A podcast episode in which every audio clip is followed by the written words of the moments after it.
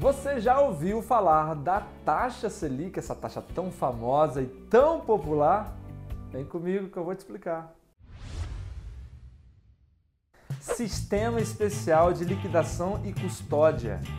Nada mais, nada menos do que a Selic. A taxa Selic quer dizer que é a taxa que o governo usa para equalizar, equilibrar a inflação do nosso país. Ela é a taxa base da economia do nosso país.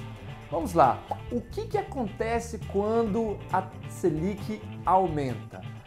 Isso daqui é muito importante a gente entender que quando a Selic ela se tem, ela existe, ela basicamente tem a oportunidade de tomar empréstimo dos bancos. Então, se ela está mais alto, os bancos com certeza emprestam dinheiro para o governo.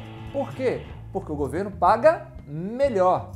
E ela emprestando dinheiro mais para o governo, existirão poucos para o consumidor. Então, quando a Selic está alta, nós temos pouco dinheiro sendo movimentado nos bancos e por isso que nós temos taxas de juros mais altas nos bancos para empréstimos, todos aqueles serviços lá que o banco adora, né?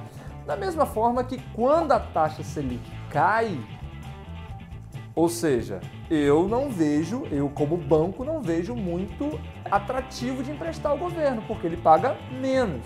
Pagando menos, eu tenho mais dinheiro para emprestar para as pessoas. E emprestando mais para as pessoas, eu posso ter uma taxa de juros não tão pequena como a mesma Selic quando cai. Porque isso demora a chegar nos consumidores, porque o banco tem o lucro dele, tem IOF, tem outras coisas mas aparentemente se toma empréstimo para os consumidores de uma forma menor do que antes, porque tem mais variedade. Então, provavelmente, você vendo a taxa Selic, você vai ter ligações de gerentes do banco falando assim: quer um empréstimo? Quer um empréstimo? Por quê? Porque o banco já não está pagando tão bem para ele, por isso que ele quer você. Ou seja, ele precisa fazer com que o dinheiro dele esteja se movimentando. Então, isso é um ponto fundamental dos bancos com a Selic. Para os investimentos? Quando a gente vê a Selic alta, que é a taxa de juros básica, nós vemos empresas com custos mais altos. Então, a taxa diminuindo é bom para quem? Para as empresas.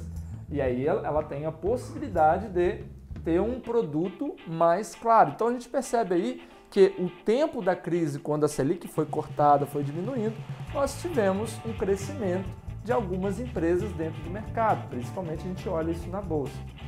Quando a gente investe algo que tem base na Selic, aí você tem poupança, investimento, né, né? mas o Tesouro Selic e outras coisas que estão envolvendo a Selic, quanto a taxa é maior, melhor. Isso também para os investimentos estrangeiros. Quanto maior a taxa Selic for, melhor para eles. Melhor para os investimentos estrangeiros ou investidores estrangeiros. Nós temos esses investimentos caindo aqui como dólar, ou seja, mais dólar entrando.